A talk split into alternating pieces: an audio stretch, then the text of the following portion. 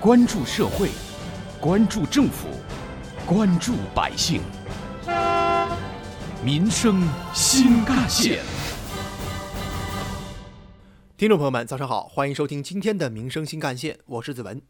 二零一八年六月，上海迪士尼乐园因为一点四米儿童票不合理，被广东省高院法官刘德敏告了以后呢，今年三月，上海迪士尼乐园又再次因为禁止自带饮食，被华东政法大学大三的学生小王告上了法庭。而上海迪士尼方面对此回应表示，关于外带食品与饮料的规定，与中国大部分主题乐园以及迪士尼在亚洲的其他目的地是一致的。近期，人民网的一篇报道指出，上海迪士尼乐园禁止游客自带食物，并且强制翻包检查的行为引发的舆论风暴仍在发酵。上周，有媒体记者按照迪士尼乐园总部回复的官方邮件里推荐的联系方式，致电美国迪士尼乐园总部公共事务部，相关工作人员回复称，总部旗下每一个迪士尼乐园都有自己的政策，他们没有办法回复关于上海迪士尼的问题，建议媒体自行联系上海迪士尼采访。而关于广大网友强烈质疑的翻包检查的做法，上海迪士尼工作人员辩称，园方也是出于安全需要，这也是应相关部门的要求。但具体是哪一个所谓的相关部门，对方拒绝透露详细内容。记者就质疑上海迪士尼对于游客翻包检查的做法是否有法律法规的依据，而工作人员则表示没有办法予以解答。就上海迪士尼禁止游客自己带食物并且翻包检查的做法，在上周四上午。上海市浦东新区消保委一名调解员致电记者，就表示，从他们的角度来看，上海迪士尼的相关做法并不十分合理。他们根据相关法律法规与对方提出调解，但是上海迪士尼乐园仍然表示，消费者反映的禁止携带食物入园、翻包检查、拒绝退票等问题均为园区规定，目前不会更改相应政策。也就是说，明确的讲，上海迪士尼就是不接受调解，也没有表现出任何退步或者调解的态度。对上述回应，中国消费者协会专家委员会成员邱宝昌在接受人民网记者采访时曾指出，消费者协会作为保护消费者合法权益的组织，对于消费者的投诉可以进行调解。当企业不接受或者拒绝调解，消费者还可以向负有监管职责的部门投诉举报，监管部门应当按照法律法规进行调查。如果企业行为合法，可以向消费者明示；如果违法，应当依法处理。同时，行政监管部门不能缺位。特别在之前司法判定中认定经营者行为得到有关部门认可的，回应消费者的投诉，不仅仅是履职，也是行政管理部门澄清事实的好时机。有关于我们今天关注的话题，记者也随机采访了杭州的几位市民，听听他们对于这件事儿都有什么样的观点。比如说，有人认为迪士尼的做法是明显不妥的，这样的做法和有些地方小区物业要求业主装修必须找指定的装修队有什么两样？店大欺客。还有的杭州市民认为，迪士尼这样的规定其实就是为了多赚钱。迪士尼这样的规定就是为了卖自己园区里面的高价食物，这就过分了。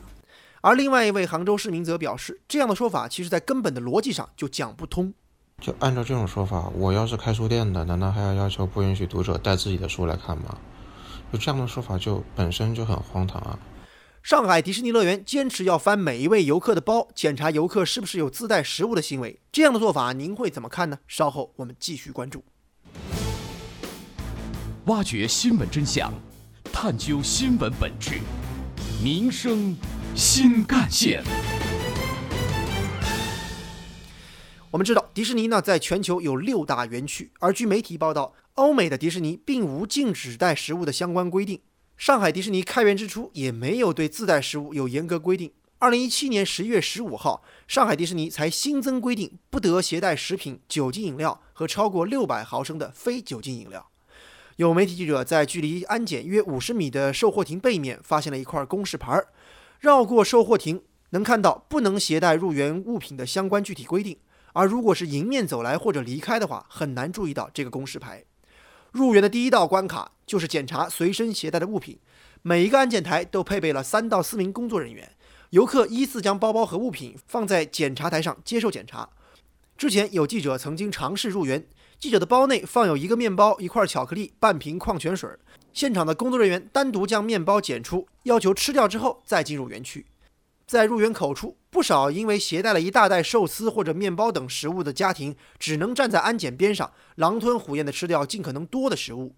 比如一家人中的父亲一边吃还一边叹息说：“第一次来乐园，并不知道不给带食物的规定。刚刚在地铁口买的食物就这么扔掉的话，实在有点太浪费了。”而进入园区之后，有媒体记者发现，基本每隔十几米就有销售饮料和食物的餐车和店铺。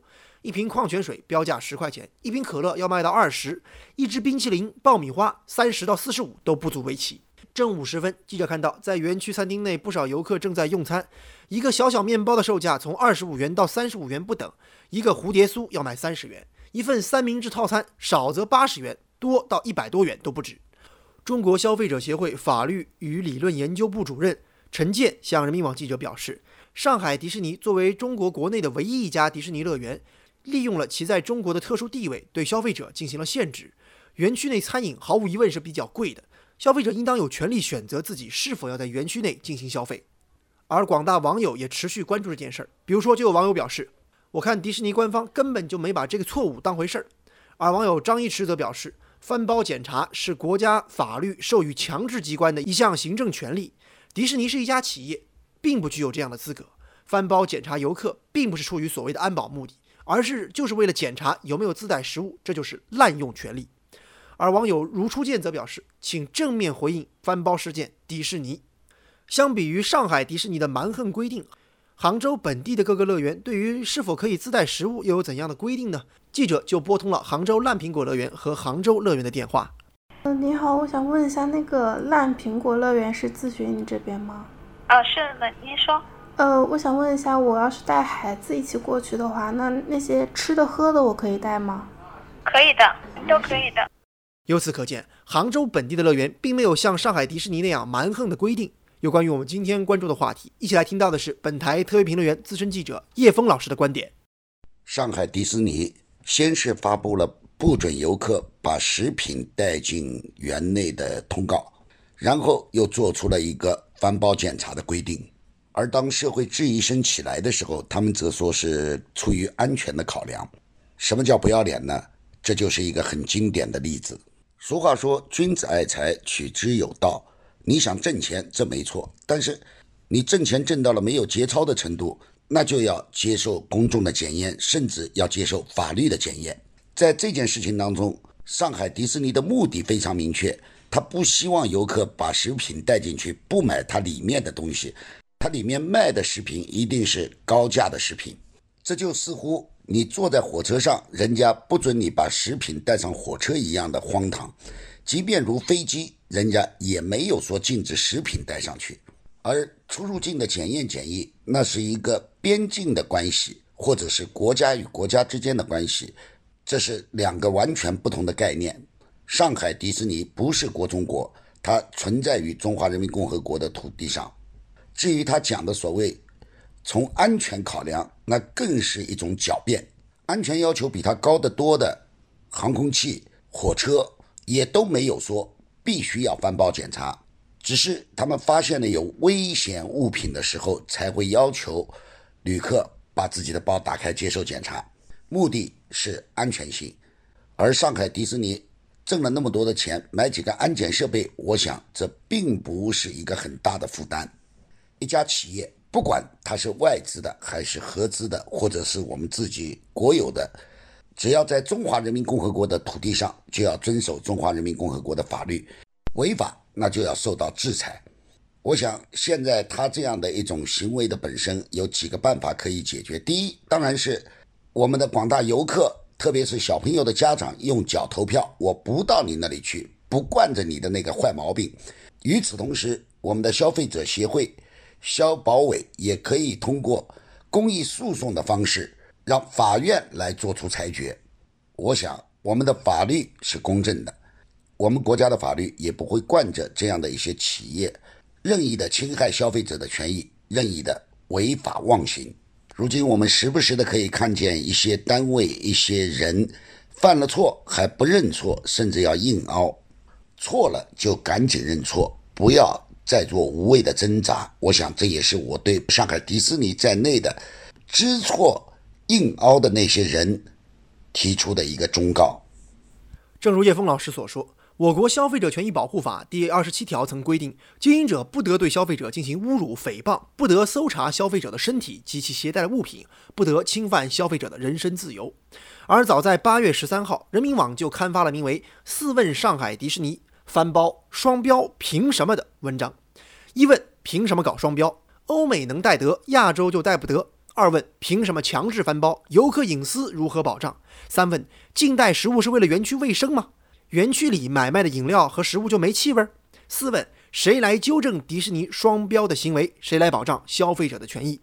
随后，人民网四问迪士尼曾经登上了微博热搜，话题讨论量达四点一万，阅读量达四点一亿。